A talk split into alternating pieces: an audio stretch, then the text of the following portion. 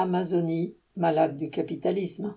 Les 8 et 9 août, le président brésilien Lula recevait à Belém ses confrères des États amazoniens. Ces huit pays ont créé en fanfare une alliance amazonienne de combat contre la déforestation et publié un document en 113 points. Leur combat semble bien s'être limité à cela. L'Amazonie couvre près de 7 millions de kilomètres carrés, 13 fois la France. Les deux tiers appartiennent au Brésil. C'est un des poumons de la planète ses mangroves et sa forêt équatoriale captent des masses de CO2, le principal gaz à effet de serre. L'agriculture, l'élevage et les mines rongent de tous les côtés la forêt amazonienne. Cette déforestation a déjà réduit sa superficie de 20%. Tout s'affirme avec Macron, le département de Guyane fait partie de l'Amazonie. Il est urgent de mettre un terme à la déforestation. Cela dit, il faudrait passer aux actes, mais on en reste aux paroles.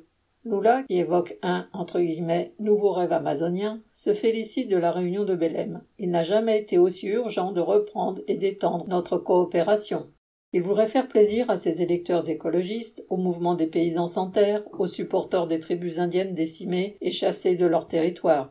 Mais il ne prendra aucune mesure qui pourrait fâcher le lobby agro-industriel, les planteurs de soja, de maïs et de canne à sucre, les grands exportateurs de viande de bœuf. Il a besoin des voix de leurs députés au Parlement et surtout, il voit en eux les champions de l'économie brésilienne, ses entre guillemets héros, comme il dit.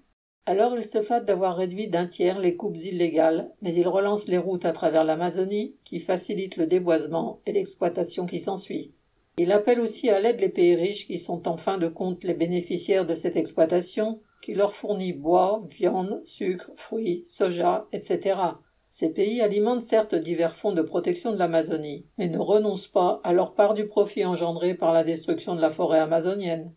La forêt amazonienne est une pièce indispensable à la vie terrestre. Elle devrait donc être placée sous la protection de l'humanité tout entière. Mais dans ce monde régi par la course au profit et morcelé par des frontières, elle est livrée à des criminels irresponsables. Vincent Gela.